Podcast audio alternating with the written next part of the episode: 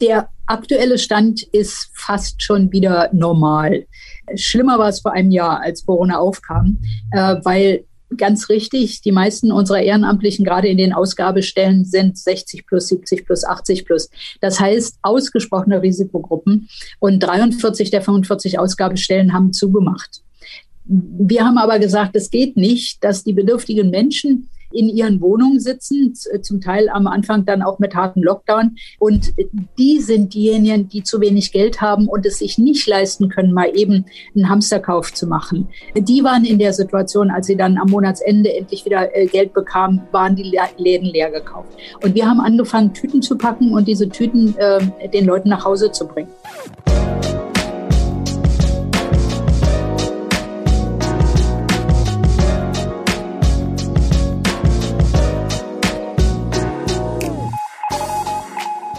Hallo ihr Lieben, schön, dass ihr wieder dabei seid. Ich bin Tommy und in dieser Folge geht es um die Arbeit der Berliner Tafel.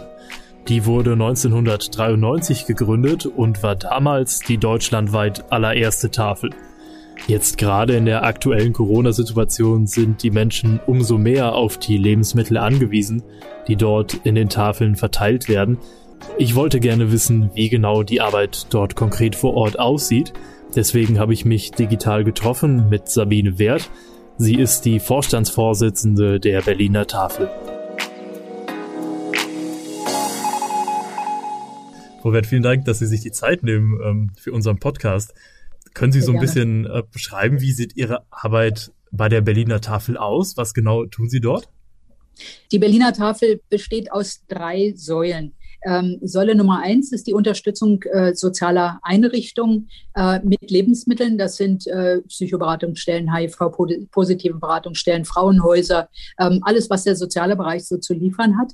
Und wir bringen dort Lebensmittel hin, womit diese Einrichtungen dann Frühstück, Mittag, Abendbrot, was auch immer machen, gegebenenfalls gemeinsam mit ihrer Klientel oder auch einzeln. Da haben wir inzwischen 350 soziale Einrichtungen, die wir unterstützen im Monat. Dann haben wir Säule Nummer zwei, das ist die Aktion Leib und Seele, eine Aktion der Berliner Tafel der Kirchen und des RBB. Da haben wir 45 Ausgabestellen. Ähm, ab Anfang Juni ist die 46. auf. Das sind Ausgabestellen in Kirchengemeinden. Ähm, die haben einmal in der Woche auf und da kann die Bevölkerung, die notleidend ist, hingehen und sich Lebensmittel abholen. Ganz bewusst nur einmal in der Woche, denn wir unterstützen die Menschen mit Lebensmitteln. Wir versorgen sie nicht. Für die Versorgung ist der Staat zuständig und das ist uns ganz wichtig. In diesen beiden Säulen, also soziale Einrichtungen und Leib und Seele, unterstützen wir im Monat etwa 125.000 Menschen nur allein in Berlin. Dann haben wir noch eine dritte Säule, das ist Kimber. Da hatten wir bis vor kurzem einen umgebauten Doppeldeckerbus, mit dem sind wir zu Schulen und Kindertagesstätten etc. gefahren. Ähm, da ist eine ähm, Küche unten eingebaut und damit wurde den Kindern beigebracht die Wertigkeit von Lebensmitteln und wie bereite ich mir ganz einfach eine kleine Mahlzeit zu. Der Bus ist uns jetzt leider kollabiert, von daher steht der wunderschön äh, vor der Tür, aber wir können damit leider nicht mehr irgendwo hinfahren. Wir haben aber noch Kimber Express. Das ist ein umgebauter Waggon hier auf dem Großmarktgelände, wo wir insgesamt auch ansässig sind. Da ist auch eine Lehrküche drin und zusätzlich ist dort auch noch ein äh, Labor drin. Da machen wir mit den Kids Lebensmitteltests der einfachen Art und versuchen auf die Art und Weise den Kindern auch da die Wertigkeit und die Wichtigkeit von äh, gesunder bzw. guter Ernährung äh, beizubringen. Da haben wir auch noch einen Garten rundherum ähm, und da bauen wir Kräuter und kleines Gemüse an und so. Und dann können die Kinder auf die Art und Weise also auch sehen, wie toll das ist, ähm, so, ein, so einen Wachstumsprozess zu verfolgen. Und wir hoffen halt, dass die dann in ihre Schulen gehen und sagen, Früher gab es doch hier mal einen Schulgarten, warum machen wir sowas nicht wieder? So, das sind die drei Säulen der Berliner Tafel und da sind wir wahnsinnig aktiv. Wir sind insgesamt 2700 Ehrenamtliche bei der Berliner Tafel. Äh, die Berliner Tafel ist ein eindeutig ehrenamtsgestützter Verein. Wir haben aber auch 35 Festangestellte, ähm, zum Beispiel zwei in der Hygiene weil wir natürlich extrem darauf achten, ähm, dass wir sämtliche Bestimmungen einhalten, zum einen, aber auch, dass die Lebensmittel ähm, immer einwandfrei sind, die wir weiter verteilen. Ähm, und wir verfolgen also auch ständig die Nachrichten zu irgendwelchen äh, Lebensmittelrückzugsgeschichten und so. Und das verbreiten wir auch sofort in all unseren Kreisen, damit die Leute auch sehen, aha, da habe ich was von der Tafel gekriegt, von einer Charge, das sollte ich mal besser ganz schnell wegwerfen. Das sind so unsere Aktivitäten. Das ist, das ist spannend. Ich, ich nehme mit, ähm, Sie setzen auch sehr viel auf Pädagogik. Also gerade wenn Sie mit Kindern arbeiten, ähm, wie Sie schon gesagt haben, denen eine Wertigkeit bestimmter Lebensmittel mitzugeben, schon in einem frühen Alter, habe ich nicht erwartet. Das ist auch eine sehr, sehr intensive Arbeit. Sie haben schon gesagt, mit vielen, vielen Ehrenamtlichen leisten Sie das. Können Sie noch ein bisschen was zu den Lebensmitteln erzählen, ähm, die Sie verteilen, wo die herkommen und wie dieser mhm. Prozess abläuft, wenn Sie die, die Lebensmittel verteilen? Wir holen die Lebensmittel überall da, wo die Normalbevölkerung äh, üblicherweise Lebensmittel kauft. Ähm, also in sämtlichen Supermärkten, in sämtlichen äh, Großhandel, in kleineren Läden, in Bäckereien, in den produzierenden äh, Gewerken und, und, und. Also wir sind in der Woche an etwa 900 Stellen, wo wir Lebensmittel abholen. Die kommen, wenn wir sie Berliner Tafeltechnisch einsammeln, dann hier in unser Lager. Hier haben wir ein Team zu stehen, hier wird alles sortiert. Und von hier aus wird es dann ab mittags ähm, an die sozialen Einrichtungen angefahren, äh, ausgefahren. Oder aber die Ausgabestellen von Leib und Seele holen sich zum Teil auch Ware hier bei uns ab.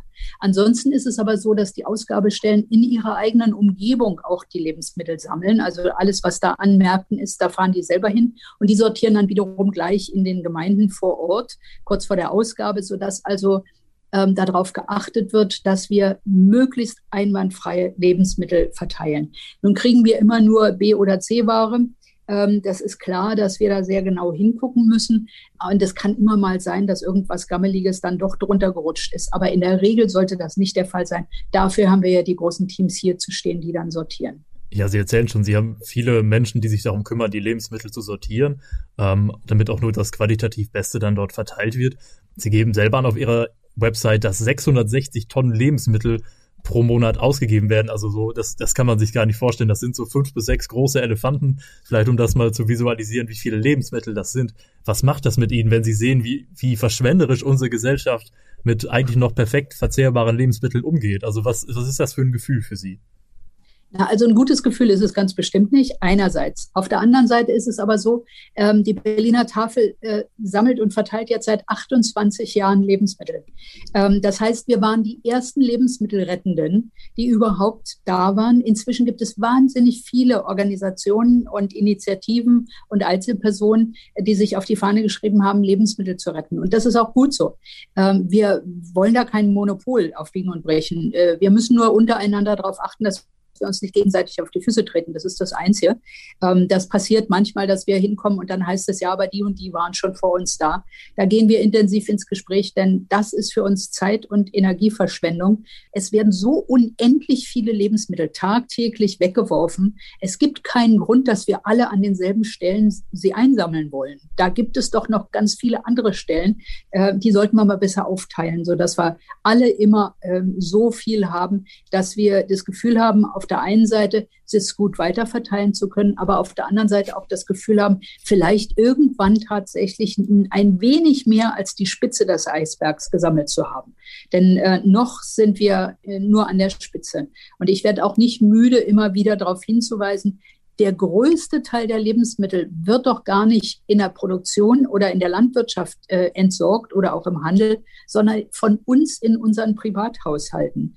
Wir kaufen falsch ein. Wir äh, schmeißen zu viel Lebensmittel weg. Ähm, wir gehen alle mit, mit Hunger einkaufen und wundern uns, warum der Wagen so wahnsinnig voll ist ähm, und wissen hinterher nicht mehr, was wir mit dem ganzen Zeug anstellen sollen.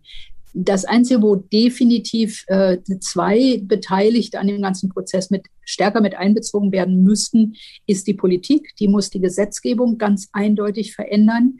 Äh, diese Großgebinde äh, im Handel am besten müssten sie verboten werden, äh, denn es kann nicht sein, dass immer alles in riesigen Mengen angeboten wird. Und der Handel sollte aber eben genau auf diese Dinge auch achten. Denn das Problem ist halt, wenn ich eigentlich in den Laden gehe und zwei Schrippen will, ich aber ein Gebinde mit acht Schrippen habe, was weniger kostet, als die zwei einzelnen Brötchen kosten würden, dann greife ich vielleicht als erstes zu den acht Brötchen, weil ich denke, ach, da mache ich schon irgendwas damit. Ich brauche aber nur die zwei, also mache ich nichts damit. Ich gehöre zu der Generation, wir machen noch geriebene Semmel selber. Das passiert heutzutage bei den jüngeren Menschen nicht. Ich weiß auch, in eine gute Bulette muss ein äh, äh, Brötchen, was mal hart war und was aufgeweicht wird. Auch das passiert nicht mehr, weil ja inzwischen die halbe Nation mindestens vegan ist. Also das heißt, wir müssen da einfach total darauf achten, dass wir diesen Schwachsinn nicht alle immer zu mittreiben und wir müssen die, die dafür verantwortlich sind, auch in die Pflicht nehmen. Ich hake da mal kurz ein, um, um auf diese politische Forderung einzugehen, die Sie gerade genannt haben. Das ist ja schon in anderen Ländern durchaus der Fall. Also in Frankreich zum Beispiel dürfen Lebensmittel von Supermärkten nicht weggeworfen werden, ansonsten droht denen eine Strafe. Ähm, und da konnte man sehen, das funktioniert durchaus. Von 2015 auf 2017 gab es dort 19 Prozent mehr Lebensmittel, die an die Tafeln gespendet wurden. Also es ist auch ein deutlicher Effekt dann da. Ähm, würden Sie sich genau diese gleiche Regelung auch für Deutschland wünschen, dass dieses, dieses Wegwerfen von Lebensmitteln vielleicht jetzt erstmal in den Supermärkten nicht mehr, nicht mehr erlaubt ist? Diese Regelung sagt ja ganz eindeutig, dass Läden mit einer Verkaufsfläche von über 400 Quadratmetern dazu verpflichtet sind. Das heißt, es betrifft sowieso nur die Großen. Da sagt unser Bundesverband, das Gesetz brauchen wir nicht, weil wir arbeiten eh mit allen Firmen zusammen. Und ich stehe auf dem Standpunkt, dann schadet ja dieses Gesetz auch nicht. Wenn wir wirklich mit allen zusammenarbeiten, dann äh, haben wir das Gesetz, na schön, aber es greift gar nicht wirklich, weil es geben ja alle an die Tafeln ab. Da ich das aber nicht glaube, dass das wirklich an allen Ecken und Enden hundertprozentig stattfindet, bin ich dafür, dass es so ein Gesetz gibt. Und dann gucken wir mal, ob es sich dadurch steigert. Das Problem ist halt auch, uns wird sehr viel Ware im sehr großen Stil angeboten. Wir haben inzwischen schon die Landesverbände extrem ausgearbeitet. Äh, wir haben große Zentren. Hier allein in Brandenburg haben wir in Finsterwalde ein Lebensmittelzentrum für äh, alle Brandenburgs südlichen Tafeln. Ähm, wir in Berlin haben hier für Brandenburg Nord ähm, ein Logistikzentrum ähm, äh, ausgearbeitet. Und wir unterstützen halt alle nördlichen Brandenburger Tafeln mit Lebensmitteln. Und da ist es so, da werden uns dann mal eben 32 Paletten Joghurt angeboten. Und dann müssen wir halt entscheiden, haben wir zum einen den Platz für 32 Paletten, zum anderen, wer kann das eigentlich nehmen? Weil wir müssen es ja auch verteilen. Es darf ja nicht äh, bei uns stehen bleiben und zum Ladenhüter werden. Aber auch da sind wir permanent damit beschäftigt, äh, nachzurüsten. Auf Bundesebene äh, geht es gerade um die Digitalisierung der Tafeln, sodass wir also leichter zum einen von den Firmen die Meldung kriegen, für euch steht das und das bereit. Und wir zum anderen ist aber auch für die Lagerverwaltung sehr viel besser ähm, äh, machen können, ähm, dass wir halt einen absoluten Überblick darüber haben, was wir eigentlich an großen Beständen haben. Also wir sind da schon extrem professionell inzwischen geworden und sind auch ständig damit beschäftigt, uns da noch zu verbessern. Aber es gibt immer noch Luft nach oben, also auch wir können uns noch steigern. Ja, durchaus, wo wir gerade schon vielleicht bei dieser ähm, politischen, bei diesem politischen Aspekt sind. Was würden Sie sich denn konkret von der Politik wünschen? Ähm, wie könnten Sie unterstützt werden beispielsweise? Also was würde Ihnen konkret bei Ihrer Arbeit helfen? Unser Bundesverband äh, wünscht sich Geld für die Landesverbände vom, vom Bund ähm, oder aber von den einzelnen ähm, Länderregierungen. Ähm, wenn es sich auf die Landeslogistik bezieht, äh, fände ich das auch gut. Ansonsten steht die Berliner Tafel ja auf dem Standpunkt, wir nehmen ganz bewusst keine staatlichen Gelder in Anspruch, weil wir unsere Unabhängigkeit über alles lieben und wir möchten uns einfach nicht reinreden lassen in unsere Arbeit. Äh, wir sind gerne zu allen Schandtaten bereit und sind auch immer da, aber äh, wir möchten eben nicht gezwungen werden können bei dem Ganzen. Außerdem, äh, wenn wir Geld äh, vom Senat von Berlin zum Beispiel äh, bekämen, dann müsste es bei anderen abgezogen werden, weil wo soll es sonst herkommen? Und es würde dann von den äh, sozialen Einrichtungen zum Beispiel abgezogen werden, die wir mit Lebensmitteln unterstützen. Das heißt, wir müssen eine Statistik anstellen, äh, was, was wir an wen, wie oft und wie viel liefern. Ähm, und entsprechend würde es bei denen dann wahrscheinlich abgezogen werden. Und das wäre kontraproduktiv. Insofern kann es das nicht sein. Aber staatliche Gelder für die Landesverbände, für die Logistik, da hätte ich nichts dagegen. Ähm, das Mindesthaltbarkeitsdatum muss geändert werden. Das versteht die Nation nicht. Das ist es ist das simpelste, der simpelste Begriff, den es gibt, mindestens haltbar bis. Und die Leute haben alle das Gefühl, morgen bin ich tot, wenn ich es esse. Ähm, das heißt, dieses Mindesthaltbarkeitsdatum muss fallen. Ich bin aber, glaube ich, in fünf Arbeitsgruppen, die sich mit, dem, mit der Neugestaltung des Mindesthaltbarkeitsdatums beschäftigen. Wir haben immer noch kein anständiges Wort gefunden. Also das ist ein echtes Problem. Äh, was nehme ich, weil das Ganze best before zu nennen, äh, wir haben schon so viele Anglizismen in der Sprache, dann sagen wieder welche, das verstehe ich nicht. Warum steht denn das da auf Englisch? Eigentlich ist mindestens haltbar bis eine ganz klare Sache. Aber ähm, da es dazu führt, dass die Leute die Sachen alle wegwerfen. Und ich weiß das von denen, die hier helfen beim Sortieren, dass äh, die, die werfen das ständig weg, wenn wir sie nicht dran hindern, weil ist doch das Datum abgelaufen. Ja, das Datum ist abgelaufen, das Lebensmittel nicht. Das ist unheimlich schwer. Aber da wünschte ich mir wirklich, dass irgendjemand da eine richtig gute Idee dazu hat. Und dann glaube ich wirklich, ähm, die Politik hätte die Möglichkeit, zum Beispiel sowas wie Schulgärten zu fördern. Äh, nun ist es Länderhoheit, das ist ganz klar, aber das macht ja nichts. Dann könnten ja die einen oder anderen Länder da einfach auch mal vorreiten und sagen, äh, wir aktivieren jetzt alle unsere Schulgärten wieder. Das Problem ist natürlich, da wir für den normalen Unterricht schon nicht genug Lehrerinnen und Lehrer haben, ähm, ist es natürlich eine Frage, wer soll denn dann die Schulgärten betreiben? Ähm, auch da müsste genau überlegt werden. Ich weiß, ich bin inzwischen vorsichtig geworden. Ich habe jahrelang gesagt, ich bin für ähm, freies Schulessen äh, für die Berliner Kids. Und dann kam das freie Schulessen. Und äh, dann fingen sie an, sich zu überlegen, wie sie das finanzieren wollen. Darüber hatte ich mir vorher nie Gedanken gemacht. Ich fand es nur ganz logisch, dass alle Kinder in der Schule Essen kriegen sollten. Aber deshalb versuche ich jetzt immer so ein kleines bisschen mit um die Ecke zu denken, weil ich äh, davon ausgehe, nicht alles ist so schön, wie es erstmal klingt, aber an dieser Stelle sollte zumindest weiter gedacht werden. Und es gibt ganz viele Initiativen für Schulgärten. Da bin ich äh, jetzt mit den entsprechenden Frauen auch gerade neu verbunden und wir versuchen da gemeinschaftlich vorzugehen. Und wenn immer wieder darüber gesprochen wird, haben wir vielleicht auch eine Chance. Also ich merke, Frau Wert, da sind jede Menge gute Ideen. äh, bei Ihnen hoffen wir, dass auch ein bisschen was davon bei der Politik Gehör findet. Ähm, nur reden wir gerade im Ende März 2021 und äh, wir müssen auch über die Corona-Situation reden. Ähm, wenn man die Tafeln der betrachtet, die Arbeit der Tafeln, ähm, dann sieht man häufig in Reportagen zum Beispiel, dort sind viele Rentnerinnen und Rentner, viele Menschen in einem hohen Alter, ähm, die dort bei Tafeln arbeiten, ehrenamtlich. Die sind nun mal besonders stark betroffen von ähm, von der Gefahr eben, die von diesem Coronavirus ausgeht. Können Sie so ein bisschen beschreiben, wie ist im Moment der aktuelle Stand bei Ihnen? Wie hat das Virus die Arbeit verändert? Der aktuelle Stand ist fast schon wieder normal. Ähm, schlimmer war es vor einem Jahr, als Corona aufkam, äh, weil ganz richtig, die meisten unserer Ehrenamtlichen gerade in den Ausgabestellen sind 60 plus, 70 plus, 80 plus. Das heißt, ausgesprochene Risikogruppen und 43 der 45 Ausgabestellen haben zugemacht. Wir haben aber gesagt, es geht nicht, dass die bedürftigen Menschen äh, in ihren Wohnungen sitzen, zum Teil am Anfang dann auch mit harten Lockdown. Ähm, und die sind diejenigen, die zu wenig Geld haben und es sich nicht leisten können, mal eben einen Hamsterkauf zu machen. Ähm, die waren in der Situation, als sie dann am Monatsende endlich wieder äh, Geld bekamen, waren die Läden leer gekauft. Und wir haben angefangen, Tüten zu packen und diese Tüten äh, den Leuten nach Hause zu bringen. Und wir haben um die 200.000 Lebensmitteltüten an die Wohnungstüren gebracht äh, im Laufe des Jahres. Inzwischen ist es so, dass die Ausgabestellen schon lange wieder aufhaben, aber immer noch Tüten packen und Tüten ausgeben, weil es einfach schneller geht. Denn normalerweise war es so die Situation wie im Supermarkt. Sie gehen da so lang und suchen sich was aus und kriegen das äh, gegeben und dann ähm, am Ende haben sie dann ähm, ihre, ihre, ihre, ihre Tasche zusammengepackt gekriegt. Jetzt ist es so, dass die Beutel vorgepackt werden. Das hat natürlich den Nachteil, dass die Leute zum Teil Lebensmittel kriegen, die sie gar nicht wollen, die sie nicht mögen, die sie nicht vertragen oder oder. Es ist immer schön, wenn die dann, nachdem sie das Ganze gekriegt haben, draußen untereinander noch so ein bisschen verteilen. Aber auch da ist natürlich wieder das Problem Abstandshaltung und, und, und. Also insofern ähm, ist es immer noch eine extrem erschwerte Zeit für uns.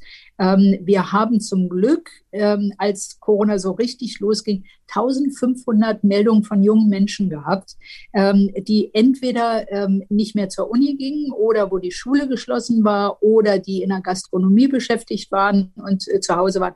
Und die haben bei uns mitgemacht. Und das war natürlich wirklich richtig, richtig toll, weil dadurch konnten wir so ein bisschen ausgleichen. Aber ähm, wir haben sonst immer gesagt, also bei der Berliner Tafel, ist nie ein Tag wie der andere. Ähm, wir können es noch so gut planen, es kann morgen ganz anders sein. Während der Corona-Zeit war das, war das Spiel, was wir hatten, es ist keine Minute wie die andere. Wir haben pausenlos am Tag umdisponieren müssen, weil sich wieder irgendwas Neues ergeben hat. Aber wir haben es irgendwie geschafft und wir werden jetzt auch die restliche Zeit äh, alle zusammen schaffen. Es ist halt eine harte Zeit, aber warum sollen wir nicht mal eine harte Zeit durchmachen?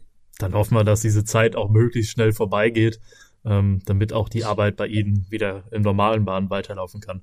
Frau Wert, nimm mal an, ich höre jetzt diesen Podcast und ich möchte mich jetzt gerne engagieren bei der Berliner Tafel oder auch bundesweit bei einer Tafel. Was muss ich mitbringen? Wie, wie kann ich am besten, ähm, wie kann ich mich besten aktivieren? Wie nehme ich Kontakt auf? Ähm, was für Menschen brauchen Sie? Welche Skills muss ich mitbringen, um bei der Tafel mithelfen zu können?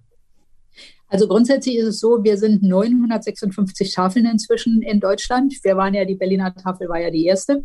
Ähm, also wir sind richtig viele. Jede Tafel arbeitet irgendwie ein bisschen anders als eine andere. Das heißt, ich muss mir einfach angucken, in welcher Stadt, in welcher Gegend wohne ich. Ähm, dann mal ins Internet gehen auf äh, tafel.de ähm, ist es möglich, die Postleitzahl einzugeben und dann springt mir die Tafel in meiner Nähe entgegen. Ähm, dann habe ich die Möglichkeit, da einfach mal auf deren Seite zu gehen und zu gucken, ob die vielleicht gerade Hilfe brauchen oder sich einfach mal da direkt hinzuwenden, sei es per Telefon oder wenn ich in der Nähe wohne, auch mal einfach vorbeigehen. Ähm, bei der Berliner Tafel ist es so, einfach unter ehrenamt.berliner-tafel.de äh, mal eine kurze Mail schreiben. Ähm, zu telefonieren hat bei uns wenig Sinn, weil irgendwie läuft alles über eine Leitung und wenn die einmal besetzt ist, gibt es kein Besetzzeichen. Das heißt, äh, es klingelt ständig frei und ich habe dann das Gefühl, oh, was ist das denn für ein Verein? Da ist ja niemand. Doch, wir sind dann da, wir sind am Telefonieren. Also am besten eine Mail schreiben. Ähm, wir haben meistens auf unserer Seite berliner-tafel.de auch zu stehen, wenn wir speziell Leute suchen. Also wir suchen zum Beispiel immer Fahrerinnen und Fahrer, ähm, die ein ähm, ähm, Sprintergröße fahren können. Nicht, die es sich zutrauen, sowas zu fahren, sondern die es wirklich fahren können.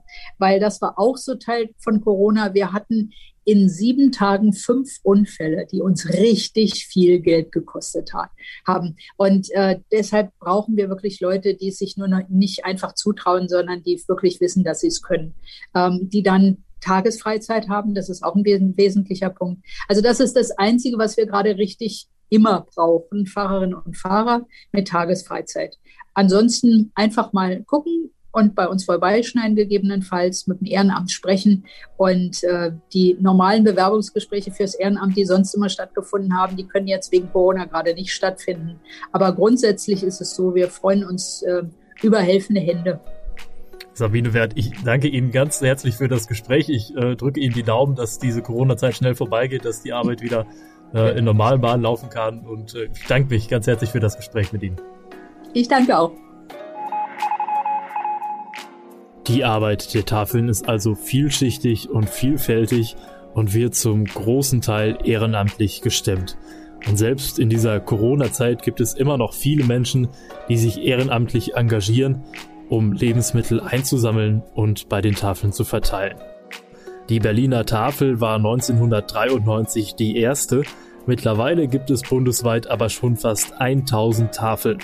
Für mich zeigt das, dass hier deutlich politischer Handlungsbedarf besteht, zumindest konkrete Vorschläge seitens der Tafeln gibt es aber auch genug. Das war's für diese Woche mit unserem Podcast. Ich würde mich freuen, wenn ihr auch nächstes Mal wieder dabei seid. Macht's gut.